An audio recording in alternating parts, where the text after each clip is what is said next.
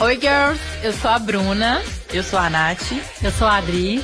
E esse é o nosso Digcast, um podcast onde a gente fala com mulheres, para mulheres, sobre carreira, negócios, empreendedorismo, maternidade e tudo que envolve esse universo. Digcast. Digcast terceira temporada do nosso Digcast tá mais que on, não é não, Tiaga? Gente, e esse Digcast tá mais que especial, viu? Ainda bem que o nosso Digcast tem vídeo, porque vocês não têm noção da mulher que tá aqui hoje. Vocês não têm noção disso aqui, dessa potência. Ó, estamos recebendo Dandara Elias, dona e proprietária todo Black é Power, uma mulher incrível. A gente tem uma história super legal de como a gente conheceu a Dandara. Ela é uma mulher extremamente generosa, extremamente inteligente, empresária, e a gente gente quis trazer ela aqui hoje porque a gente é fã. E ó, contando rapidamente, a gente participou de um evento e aí teve um comentário, né, que foi feito no até na postagem de, de, do convidado nosso. E aí a Dandara foi lá e trouxe todo o ponto de vista dela em relação ao comentário que tinha sido feito. Tinha sido um comentário falando é, de como que faltava diversidade no nosso grupo e de fato, e ela foi lá de uma forma didática, precisa, deu uma aula uma mulher incrível, então, como eu falei, muito generosa. E hoje a gente está aqui trazendo ela para aprender com essa mulher, com essa potência. Seja bem-vinda, Dandara, ao nosso Digcast. Ai, obrigada. Estou muito feliz de estar aqui com vocês, mais uma vez, para os nossos papos. Ah, e para quem ainda não conhece Dandara Elias, se apresenta aqui para quem está nos Ai, ouvindo gente, e assistindo. Vai caber? Assim, tá. quanto tempo eu tenho para me apresentar aquelas coisas? Maravilhosa. Mas enfim, sou empresária, né, idealizadora, fundadora, responsável, administradora de todo Black Power. É, sou mentora de negócios também, consultora, é, muitas coisas. Já estudei ciências políticas, estudo biomedicina. Aí é muita coisa, gente, pra gente se apresentar, né? Porque nós somos muitas, então... Múltiplas é importante. Mas é porque eu acho importante falar disso tudo porque a gente está numa vibe muito simplista das coisas, de achar que o resultado vem amanhã de algo que faz hoje e não entende que tudo que a gente já passou constrói os resultados de hoje, né? Que... É uma construção, é dia por dia é. e longa, né? E de todas as experiências, né? Mesmo as que a gente não consegue ver uma ligação. Mas, no mínimo, naquele outro trabalho, você aprendeu a lidar com pessoas que você levou já quando foi montar sua empresa, por exemplo. Ô, prima, para quem não sabe, a gente chama de prima, que depois que a gente se conheceu, a gente descobriu que era prima. É. Ô, prima, você tem, assim, uma postura muito autoconfiante. Você tem... Você é uma pessoa muito aberta para o novo. A gente vê que você é uma pessoa que é desprovida mesmo de, de um pré-julgamento. Você sempre foi assim? Como ah. que é essa Dandara hoje que passa tudo isso, porque você, você passa isso no primeiro minuto que a gente vê você, sabe? Sempre foi assim? Não. E é, é, até curioso quando eu escuto isso, por mais que eu escute com frequência, é tipo, nossa, que legal essa imagem que eu tô passando, tá bom, deu certo. Mas essa eu costumo falar que mulheres negras não têm um trabalho de recuperar a autoestima, mas é de construir. E eu fui construir a minha autoestima depois dos 20 anos, na questão do cabelo, né? Que é o, o que eu trabalho lá é, no Todo Black é Power, de, de se assumir o cabelo natural. E veio essa construção de autoestima mesmo muito forte. E eu fui entendendo é, do porquê que a gente tem uma postura mais curvada e porquê né? Eu fui entender, inclusive, porque algumas pessoas falavam que eu era muito atrevida, simplesmente porque eu estava olhando no olho delas quando elas falavam comigo. Uhum. E a gente. E aí eu aprendi que eu poderia usar isso a meu favor, né? Poderia, se eu, de, se eu não tivesse consciência dessa postura, ela poderia ser usada contra mim, mas eu aprendi a usar isso a meu favor, assim, já que é, apesar de ter o perfil estético da maioria da população brasileira, as pessoas me acham diferente. Falei, então, é diferente e elas esperam o quê? Então, vou fazer mais diferente ainda, porque já é diferente me ver aqui. Imagina me ver aqui com a postura que eu vou ter. Então, já, você já chama muita atenção e já marca o seu espaço ali para não tô de brincadeira. Né? Não, e é uma imagem, é uma imagem, a sua imagem, ela, ela impacta assim, a mim positivamente, acho que todo mundo, né, é, pode, né? Mas assim, a mim impacta muito positivamente porque eu vejo muita autoestima, assim, claro, né, que todo mundo, todas nós mulheres, a gente sabe que isso é construído cada dia, né, com Sim. todas nós, mas é, eu vejo muita autoestima e isso, e isso me dá um, um quentinho no coração porque eu vejo que você vai ser referência, está sendo já referência para outras mulheres negras e também para crianças, né? A criança que te vê com esse cabelo rosa, maravilhoso, grande, ela fala: Poxa, se ela é assim. Eu vou ser assim também. A gente fala muito aqui essa frase, né? Você não pode ser o que você não consegue ver. Então, a partir do momento que uma Sim. menina, uma criança negra, ou um menino também, vê você expressando toda a sua potência, é muito bonito, porque ela vê ali uma possibilidade, um futuro gigante pra ela, né? É, e é, é bem isso mesmo, assim. No, quando eu vou, por exemplo, palestrar em escola e de crianças, né? Escolas de ensino fundamental, alguma coisa assim, falar sobre estética, dessa importância. Teve uma vez que uma escola que marcou muito, que deu a hora, eu palestrei, conversei com os meninos, aí deu a hora do recreio, veio aquele tanto de menina e meninos, e me abraçaram, e falaram, nossa, você é tão bonita. e aí eu falei assim, nossa, obrigada, você Aham. também, olha seu cabelo. Ela, olha, meu cabelo é igual ao meu, não sei o quê. E eu fiquei pensando, é, na, na minha época, naquela idade, tendo as referências que eu tinha, é, aprendendo é, a me odiar como eu era ensinada, não pelos meus pais, porque os pais sempre né, te ensinam ali, mas como televisão, as pessoas, escola tá te ensinando ali a te odiar. Que dia que eu ia olhar pra uma pessoa que se parecesse comigo e ia falar, nossa, você é tão bonita.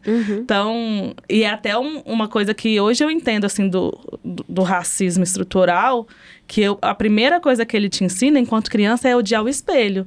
Porque a partir do momento que você começa a odiar o espelho, você passa a odiar quem se parece com o seu espelho. E assim você mantém o sistema do, do, do racismo estrutural. Mesmo você sendo quem sofre com isso, né? Então, é bem, é bem gente- forte, né? Então você aprender a olhar para aquele espelho, tipo, né? Na transição capilar de você Aham.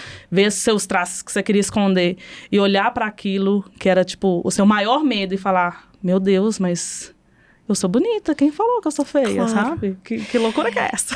É, não, a gente Delírio tem. coletivo, né? É, o delírio coletivo. E assim, o padrão de beleza, né? Ele é muito pré-estabelecido. A gente tem uma colaboradora nossa, que é a Babi, que trabalha com a gente, que ela é negra e ela tem um cabelo, assim, tipo seu, assim. E ela é toda. Nossa. Ela é maravilhosa. A gente fala todo dia, né, Nath? A gente comenta, a gente tanto que a Babi é linda, assim, inteligente. E, e ela. E ela é uma menina nova, né? Ela, ela tem 19 19 anos. Uhum. E ela. Ela. Eu, eu não sei, assim, eu acho que ela já tem referências. Ai, é, referências Eu tenho de cara de mulheres 19, negras. mas não é 19, né? Ela já tem é referências que época. talvez na sua, na sua, nos seus Sim. 20 anos te faltaram, né? Exatamente. Então, isso é muito legal, assim, da gente já ter essa, essa, essas referências mesmo pra. Pra essas meninas Pra que estão vindo aí, que estão É. vindo com muita Nossa, garra, pra muita gente força. melhorar o mundo, né? E pra gente melhorar o mundo. E é muito importante porque, e, por exemplo, quando eu passei pela transição capilar, eu sinto, e eu vejo isso nas minhas clientes também, que não é o cabelo que muda, é tipo tudo. Porque se você se sente confiante, você muda a sua postura no trabalho, no relacionamento, na vida. Entendeu? Porque quando você se sente inadequado o tempo todo, que aí eu tô falando de qualquer pessoa que tenha problema com a sua imagem, ela se sente inadequada. Faça o que fizer, ela se sente inadequada. Então você vai pro trabalho se sentindo inadequada. Você vai conversar com uma pessoa se sentindo inadequada. Você vai gravar um podcast se sentindo inadequado. Você nunca vai entregar o que você realmente é, porque você sempre vai estar tentando se esconder. Sendo que o ouro tá em quem você é e você aprendeu a esconder isso, né? Então, é, na, na questão de empreendedorismo, assim, o quanto que a autoestima é fundamental. É. Porque senão a gente entrega pros outros tudo, né? Tipo, a gente cede a nossa vez o tempo todo só pra não aparecer, só pra não me verem. E principalmente nós, mulheres, né? Que a gente Sim. tá o tempo inteiro tendo que lutar com essa questão de que, que colocaram pra gente que a gente tem que ser perfeita. Aonde, meu Deus do céu? Colocaram pra gente que a gente tem que ser super mulher, que a gente tem que dar conta de tudo. E se a gente fica fixa nesse, nesse preconceito que fizeram da gente, a gente não vai pra frente. E assim, e eu, eu como mulher branca, entendo que pra mulher negra é mais difícil mesmo. E por isso que a gente tem que é, trabalhar nessas frentes, assim, pra gente conseguir mudar um pouco pouco essa, essa realidade, né? Que é, é uma realidade do Brasil, infelizmente, hoje ainda. É, então, eu queria até trazer um- uma outra coisa aqui, porque a gente estava conversando aqui antes da gente começar a Hum. gravar sobre os problemas da pandemia, né? Ai, a gente Deus. conversou A muito hora da, do- da, da do terapia em apocalipse. grupo? É, do, do Ah, apocalipse. entendi. a gente chama de, a gente chama o período da pandemia de apocalipse, Ué. né? E aí não sei o que aconteceu, que a gente sobreviveu, tá todo mundo aqui vivo. Diz que sim, né? Diz que estamos aqui. E, e eu lembrei, é, quando eu tava pesquisando pra você, eu lembrei de uma frase da. Da Rachel Maia, né, que foi presidente da Lacoste, acredito que ela é Sim. uma, uma referência pra você, é uma referência pra gente também. Primeira ela- CEO negra do Brasil. Exatamente. É a primeira CEO negra do Brasil. Exatamente, a primeira CEO negra tá no conselho de empresas. Ela é a única mulher, por exemplo, do conselho da Vale hoje. Ela é Sim. a única mulher e ela é negra. Ela é uma referência E de assim. empresa de luxo, né, gente? Que a gente gosta. Exatamente. Burguesas safadas que são. Maravilhosa. Amém. E a, a, a, a Rachel, ela fala uma, uma frase que é isso, né? Todo mundo vê o meu sucesso, mas ninguém olha quantas vezes eu precisei me sacudir, me sacudir após levar vários nãos. Isso acontece é, em maior ou menor medida com todo mundo, né? Principalmente com, esses, com a gente que é empreendedor, que quer criar alguma coisa do, do zero. E a pandemia foi um período bem difícil pra você, né? Então eu queria te falar, queria que você falasse um pouquinho desse momento, de como é que foi. Liga pra minha terapeuta. De antes. como que... pra ver se pode, né? Não sei se tem. Se pode condições. liberar esse gatilho aí. Mas você me falou uma coisa tão forte aqui no início, né? Antes da gente começar a gravar, que foi. é, a gente teve muita chance de desistir, né? Era, era falando assim: desiste, desiste, desiste. Olha É. o contexto, desiste. Você acredita que eu ouvi? Assim, fora o, o lado teórico de, tipo assim, parecer que tudo tá falando, desiste, filha, você não tá dando conta. Teve um, um, um senhor que falou, ah, deixa eu te dar uma consultoria pra te ajudar e tal, que você já palestrou na minha empresa e tudo. E ele falou com todas as palavras pra eu desistir. Sério? Assim, ele falou assim: ah, às vezes é melhor você desistir agora, porque você vai ficar se debatendo e tal, pra chegar lá no final e falar, ver que você não tem energia pra lidar com isso, então já fecha agora. Assim, e eu. Ah, tá, era esse o conselho que você que me dá pra me ajudar, sabe? Mas é muito louco. É, isso, assim. Mas enfim, o que, que nós vamos falar da pandemia? Porque eu vi que vocês querem aqui- agora. Não, imagina, é isso. Eu quero que você conte aí É. como é que foi, como é que foi pra você. Às vezes e como é que você fez. atitudes, É, né, e Bru, como que você fizeram fez. você continuar nessa caminhada. Porque eu Exatamente. acho que muita gente, a gente saiu, né, daquele período, mas muita gente que tá empreendendo pensa isso todos os dias. Vou desistir, vou desistir. Aham. E assim, eu não tô falando de coisas que. Eu acho que tem ciclos que se fecham mesmo. Sim, faz né? parte, A gente é. não tá trazendo isso. Mas pra aquela pessoa que tá ali, que tem ali um propósito forte, que quer continuar e tal. Tem, né, Bru, algumas dicas práticas, alguma coisa do que, que você fez ali que pra você foi um super aprendizado e que poderia ser. Outras pessoas se beneficiariam disso, assim? Olha, eu acho que o primeiro, eu sempre tive muito claro onde eu queria chegar. Né? Eu estava até falando com a Bruna aqui antes, que a gente até conversou no evento Protagonize, que a gente falou é, do- dos planos que eu fazia. Eu sempre tive planejamento da empresa para pelo menos os próximos cinco anos. Sempre tive. Então, assim, eu sabia onde eu queria chegar. Pelo menos naqueles prazos, assim. Então, quando veio a pandemia, eu tive planos frustrados. Mas eu sabia quais planos foram frustrados. Eu acho que isso já dá um norte, assim. E aí, nesse momento de tipo, e aí, o que, que você faz? Desiste, não desiste? Já deu, não deu? É, eu pensei muito sério, assim. Eu falei, gente, eu acho que se eu desistir agora. Porque a gente tem medo do ego, do que vão pensar, do que vão falar e tal, tal, tal. Eu pensei, eu falei, olha, eu acho que se for por ego, por vaidade, é o melhor momento pra eu desistir. Porque ninguém vai questionar, é pandemia. Eu vou poder usar isso. Incrível Né? você entendeu a motivação por trás, né? É, eu vou falar assim, olha, então. E aí eu vi que não, eu não queria. Eu queria dar um pouco mais, né? Já tinha dado tudo, mas enfim, eu queria tentar, porque era o que eu tinha construído ali durante toda a minha vida adulta, né? Uhum. Vamos colocar assim. E eu queria, eu, eu ainda achava que dava pra virar, né? E, e foi um, uma coisa de luta contra o mundo mesmo. Aí, o segundo ponto, eu tive todos os meus planejamentos. Eu tive que aprender a arte do desapego, né, gente? É pegar tudo o que eu idealizei para a empresa e falar, então, isso eu idealizei num mundo que não existe mais, é agora. Agora, quando. Como eu sempre tive. A, a- missão da empresa. A missão da empresa é combater o racismo. Então, essa é a missão, eu sempre falei. Se for, se eu descobrir que é fazendo salgados que a gente vai cumprir essa missão, vai ser por isso. Ah, hoje a gente tem a, né, os cursos profissionalizantes, tem o salão de beleza e os produtos. Ainda faz sentido? Tudo faz sentido? Onde que eu vou focar? Ainda faz sentido, essa missão ainda faz sentido. Combater o racismo nesse mundo, novo mundo, ainda faz sentido. É o que faz o meu coração vibrar, né? Mas é da forma que eu faço, eu tenho que mudar tudo. As pessoas vão consumir esse serviço da mesma forma? Elas, o que, que elas vão buscar mais? E aí eu fui, entrei numa pesquisa muito louca de entender todas as mudanças que iam vir com a pandemia, de mudança de comportamento, de bem-estar, é, do que que um- um- um- eu sempre tive já esse apelo pela saúde, né, na questão do salão de beleza, mas que ia vir uma forte tendência de bem-estar, que as pessoas iam, sem eu precisar falar com elas, elas já iam vir com essa demanda da- do, do bem-estar e tudo mais. Opa, então é por aqui. Como é que eu então modifico toda a minha estrutura para poder continuar a minha missão, já que eu quero fazer isso.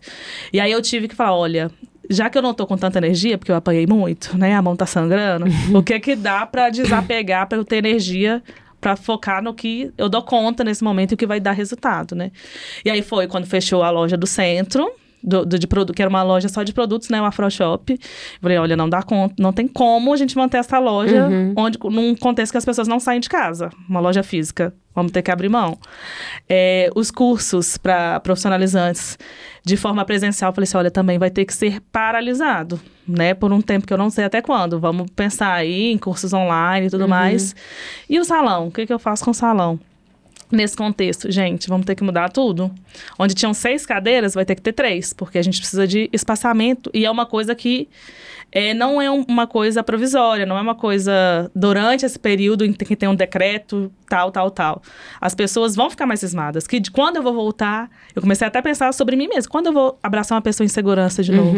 Quando eu vou conversar livremente sem sem estar pensando assim, né? Hoje, olha quanto tempo já tem e a gente ainda tem tantos cuidados que a gente nem sonhava, assim. Eu acho que eu nem conhecia álcool em gel direito e hoje É. mal tá ressecada. Exatamente. é. Então, é, foi isso, assim, que eu fiz. Ver o, como que eu conseguia me apegar à minha missão, já que era o que fazia meu coração vibrar, ainda fazia sentido nesse novo mundo. Mas desapegar do meio. Eu acho que, então, talvez a dica seja... Tenha a sua missão forte. Porque se você tem a missão forte, é, bem definida... Você consegue modificar os meios como você vai fazer isso. Então, a forma que hoje, eu entendo hoje com muito mais tranquilidade, que a forma que hoje o Todo Black é Power conclui essa missão em 2023, não dá para ser a mesma em 2028. Então, vai ter que ter sempre esse momento. E é um movimento que antes eu imaginava que era só de adaptação. Hoje eu acho que é de transformação mesmo, porque as coisas estão se transformando, sabe? E vai. vão gerando espaços, vão gerando lacunas, assim. Quando começou todo Black Power, era praticamente o único, assim, a fala dessa perspectiva naturalista e tal. Era o terceiro do Brasil, o único em Minas Gerais. Nossa, muito a pioneira. não trabalhar com E você química. abriu sozinha. É, a não trabalhar com química de transformação. Então, só que hoje eu mesma já formei mais de 100 profissionais. Então, tipo assim, ainda é a mesma pegada ou não? É essa a intenção? Eu não quero ser a única, gente. É. Não quero ser a única. Então, qual que é a ideia do Todo Black é Power hoje? Então, olha pra missão de novo. Ou vou ficar brigando com os meus alunos que eu formei, achando que eu sou concorrência deles. Não é, É, isso, sabe? não. Então, eu acho que é a missão... A missão, eu acho que é, é importante demais.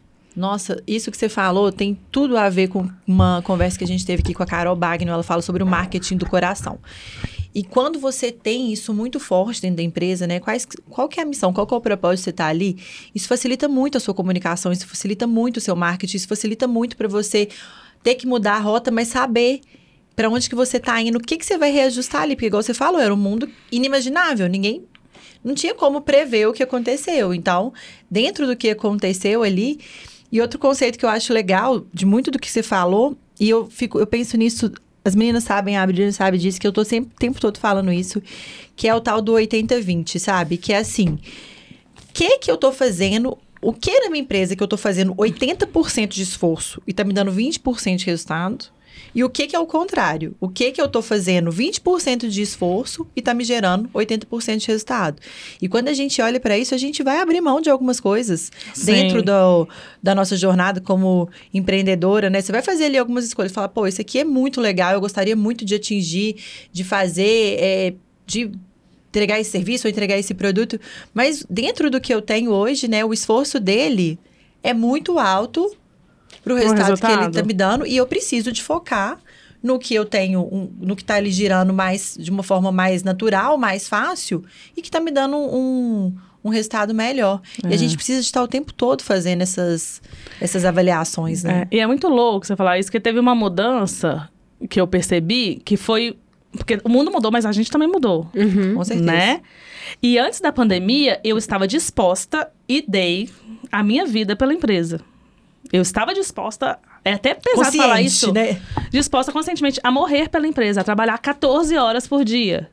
Gente, isso é morrer literalmente, né? É. porque você, você acaba com sua saúde, né? Exatamente. Então, quando chegou é, a pandemia, eu já estava exausta, porque eu estava já ali há, há seis anos trabalhando de uma forma ininterrupta. Gente, em sete, sete anos, porque quando chegou na terapia que eu fui fazer os exercícios, e um dos exercícios eu descobri que nos últimos sete anos, até a pandemia, eu tinha tirado 28 dias de férias. Meu Deus.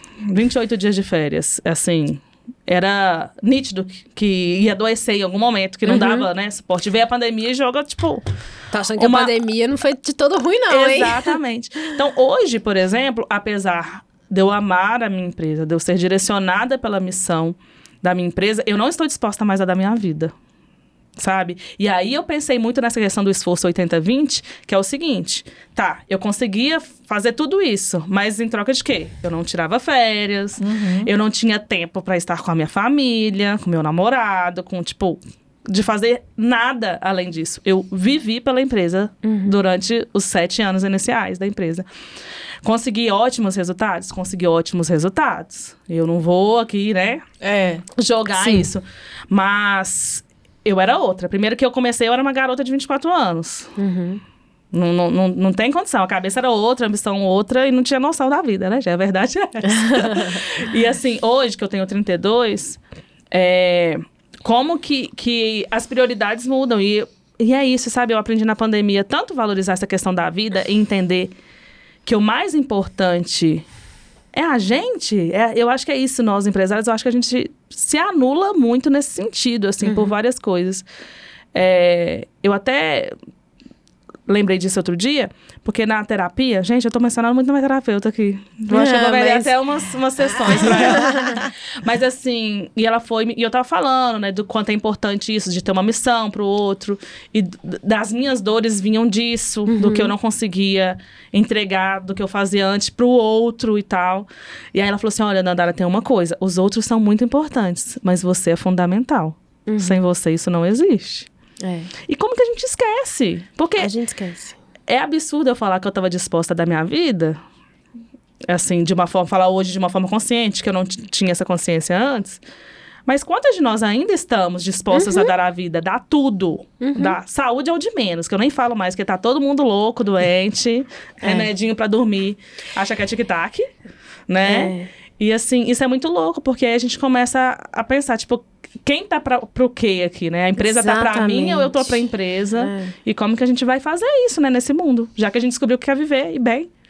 Né? E tem, uma, tem se- pensando até por um outro aspecto também, tem a Dri até, nossa sócia, fala muito isso, né? Que a gente não pode se apaixonar. Quando a gente se apaixona pela nossa empresa, e o que, que é apaixonar? Você fica meio cega. É, você não vê defeito, por exemplo. Você né? não vê defeito. E aí fica muito difícil a gestão. Você tem que ter um distanciamento. É. Na hora que você fala, ah, eu vou dar a minha vida pela empresa, você mostra claramente que você tá apaixonada e que você precisa ali dar um distanciamento para conseguir Exato. olhar as coisas de forma mais claras, né? Sim. Então, até nesse aspecto é importante esse, esse distanciamento mesmo. É muito, é muito louco, assim. Sabe o que é interessante? Eu comecei a estudar é, a, a perspectiva de, de Foucault na questão do. Amo. Né?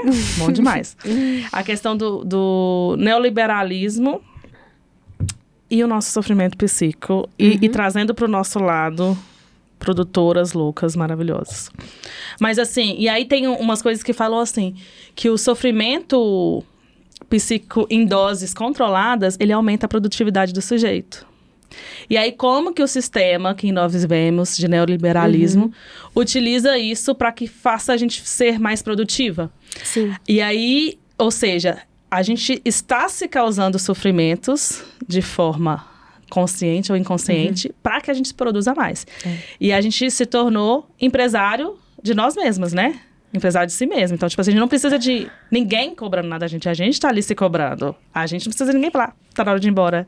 Queria, inclusive, alguém pra falar comigo. E a gente serve ao sistema, Foucault fala isso, né? A gente serve ao sistema o tempo todo. Porque na hora que você vai olhar lá, pelo que Foucault fala, né? Quando você vai olhar, você é, olha que, a quem, quem isso tudo tá servindo? Tá Exatamente. servindo ao sistema que É. faz com que ele. O sistema que quer que o sistema prevaleça. Sim. Então ele quer que continue, então a gente vai fazendo mais e mais e mais, e aí eu me prejudico aqui um pouquinho, porque eu quero um pouquinho mais de empreendedorismo. eu- esse, esse assunto é bem polêmico, É. mas é, para quem gosta de estudar essas coisas, eu gosto É, bastante.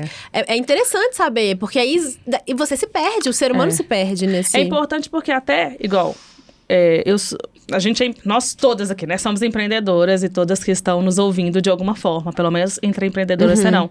Mas assim, em que momento elas conseguem refletir é, se elas são empreendedoras por escolhas ou se tem um sistema forçando para isso? Uhum. Porque isso muda. Porque você vai falar de, de um empreendedorismo por missão, igual eu tô falando Exato. aqui, um empreendedorismo por necessidade. Que é muito forte para as mulheres. Exatamente. Muito forte, porque assim, existem diversos números que mostram como as mulheres, mais de 50% das mulheres são desligadas até os dois anos do filho dela pós-licença maternidade. Exatamente. Então essa mulher começou a empreender por quê? Porque ela ficou desempregada. Aham. Ela não começou a empreender porque ela não teve chance dentro da, da empresa dela, sabe? Ontem eu recebi um depoimento de uma mulher que eu assim, eu chorei. Ela, ela até tem uma marca que é super legal, que chama Capote por causa disso. Ela foi demitida porque ela falou, né, que ela tava, ela falou que estava grávida e aí ela perdeu o neném. E aí, ela. Logo que ela perdeu e foi comunicar na empresa que ela tinha perdido, aí eles desligaram ela. Falaram assim: olha, a gente vai desligar, porque como você é uma mulher que quer ter filhos, você não vai conseguir dar todo o seu potencial. Isso é recente, né, gente? Não tem nem vergonha de falar, né? Não, e aí ela começou a empreender por causa disso. E ela fala na carta dela, ela me mandou uma carta falando da história dela. Ela falou assim: Natália, eu gostaria que você conhecesse a minha história. E eu chorei na hora que eu li, porque ela o- chama capote por causa disso. Ela falou assim: o mundo não, não dá voltas, né? Ele capota. E aí a marca dela chama capote. É. E aí eu fiquei pensando como que isso, gente, é muito louco. E muitas mulheres começam a empreender nesse sufoco, não é por, por propósito ou porque elas elas estão conscientes, porque todo mundo é bom em alguma coisa. Sim. Mas nem sempre a gente tá consciente daquilo. E nem todo mundo tem vontade de empreender, né, gente? E não Vamos é pra lá. todo mundo. Não é pra todo mundo, exatamente. Né? O campo de batalha, eu tenho uma amiga que fala muito isso, né? A, a Marcela Hanna, a gente tava gravando um podcast com ela e ela fala muito isso. Tem gente que nasceu pra linha de batalha e tem gente que não. A pessoa, ela, pra ela, ela, ela quer ficar ali nos bastidores, ela não quer empreender, ela quer fazer outra coisa. E que bom que tem gente pra estar É. em todas as, as posições, né?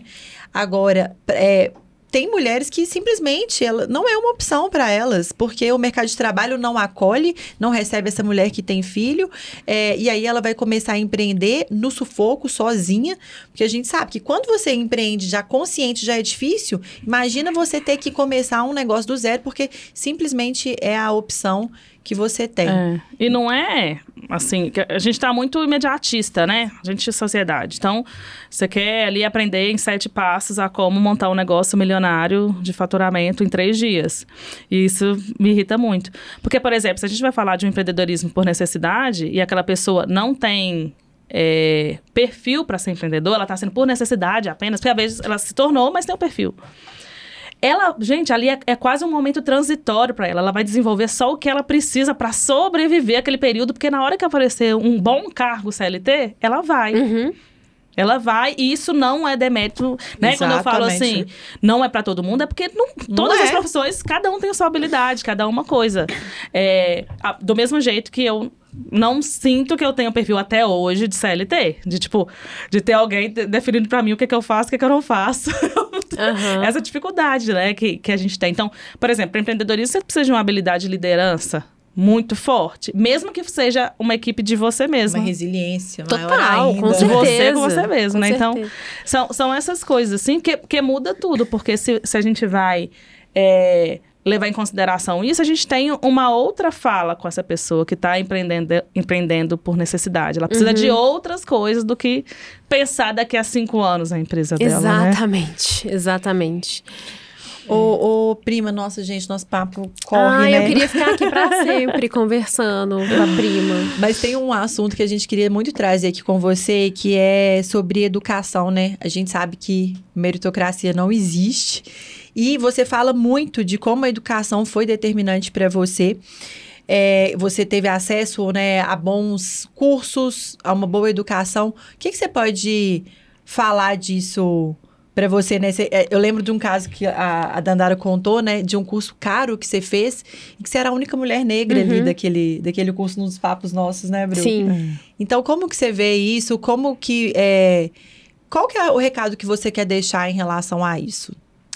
Gente, o espaço é seu. Acho que esse é o maior aprendizado assim que, gente, que eu posso que eu posso deixar é que vão ter muitas coisas que vão quando você não é um homem quando você não é a regra um homem branco né que é a regra tudo vai combinar para que demonstrar que aquele não é o seu lugar independente do que você esteja fazendo então assim lembrar de que é nosso espaço sim porque mesmo quando a gente tem acesso à educação a gente chega lá como eu falei tudo parece dizer aqui não é o seu lugar né? Mas não arreda, gente. Não arreda o pé mesmo, porque faz muita diferença.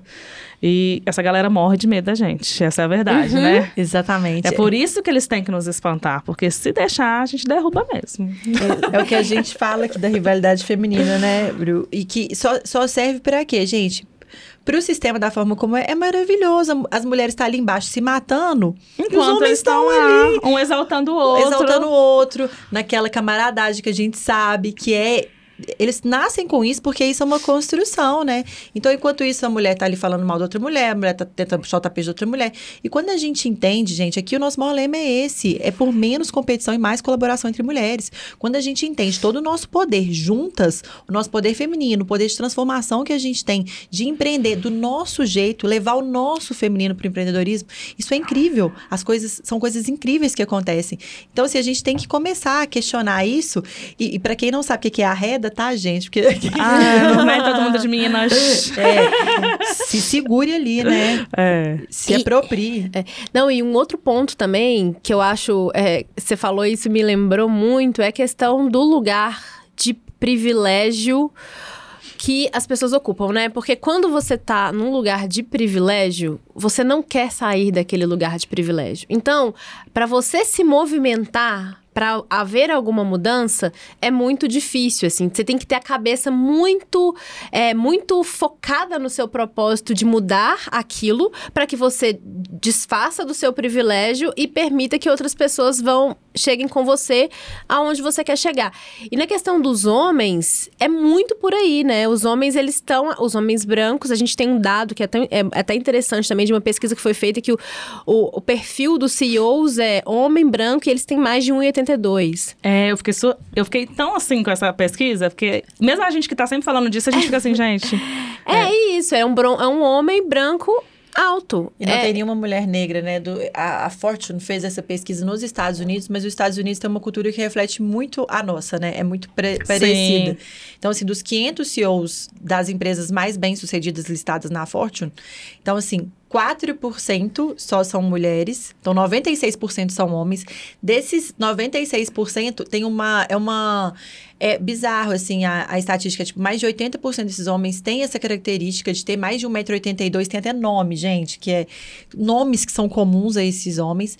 Dentro desses homens, pouquíssimos, acho que é menos de 1% de homens negros e nenhuma mulher negra nessa, nessa pesquisa. Então aí você vê o tanto que é, o nosso problema é, é muito forte, muito estrutural, né? É, e assim, os privilégios, como a, né, a Bruna falou, de, por características biológicas, como a gente tem no Brasil, né? Ou por gênero, ou por raça, ele, a questão é que a pessoa não quer ceder lugar porque ela não vê como privilégio, ela vê como um direito natural. Ela meritocracia. nasceu É, ganhou mas aquilo. você vê como privilégio, já pensa assim, não, É, pô, tipo, é não, um- como assim? Verdade, faz todo sentido. Ela É, nem tem essa direito consciência. natural. tipo, isso aqui eu ganhei É. do papai.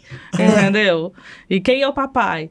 Eu, eu tava ho- hoje conversando com as meninas lá, lá do salão, explicando. é, até entrei na questão do agronegócio. Falei, gente, vamos pensar que o agronegócio hoje ainda reflete sete famílias, que foram as sete capitanias hereditárias. né? Uhum. Os sete senhores das capitanias hereditárias que ganharam o Brasil. A mão do Brasil, né? O Brasil ainda está na mão dessas pessoas. Uhum. E que- qual que é o perfil dessas pessoas?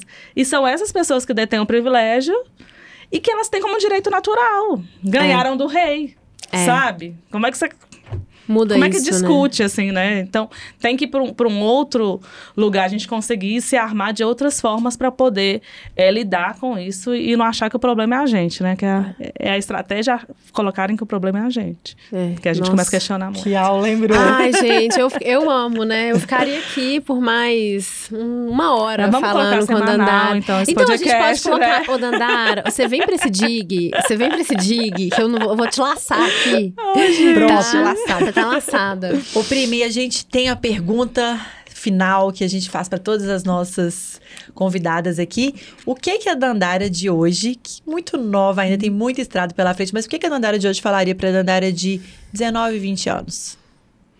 Nossa, gente, é terapia em grupo mesmo. Aqui é. O que que a Dandara de hoje falaria pra Dandara de 19, 20 anos? Você não tem noção do seu potencial. Eu acho que é isso. Não, não tinha e eu acho que ainda não tenho. Não temos, né? Assim, é- é, a gente, nessa idade, 19, 20 anos, a gente tá num momento ainda que é muito definido pelos outros, né? Então, os ensinamentos ali do potencial, olhar para trás agora, nesse pós-pandemia, todas que estão ouvindo, pensar o que foi feito, mesmo que tenha sido só sobrevivência, sobreviver nesse contexto, o que, que significa? É muita coisa, gente. É muita coisa. A gente não tinha noção que sobreviveria a tudo isso. E todo o resto, né? Porque a pandemia é um elemento que veio em cima de vários outros que estávamos vivendo, cada uma em sua realidade ali. Então, Nossa, gente, Ai, maravilhoso. maravilhosa. Sério. Sério, nossa. Acabou? Acabou, né? Não tem jeito, porque já ultrapassamos aqui. Mas, Dandara, nossa, muito obrigada. Ai. Seus ensinamentos são sempre muito. é, Eles são muito práticos, né? A gente consegue pensar como colocá-los em, em prática, assim, de uma forma muito simples. Então, muito obrigada pela disponibilidade de tempo, pelo trabalho que você faz, por você ser quem você é, por você ser exemplo para tantas meninas e meninos também. Então, parabéns mesmo. Ai, obrigada, gente. Adorei estar aqui com vocês. Ai, a gente amou, você é uma inspiração muito forte pra gente. E a gente tem certeza que esse bate-papo nosso vai ser inspiração para muitas outras mulheres que estão aí nos escutando e estão com a gente. Obrigada mais uma Ai, vez, viu? Obrigada, gente. Vamos pra cima. Vamos. Beijo, beijo e em breve mais Digcast. Isso, beijo, beijo.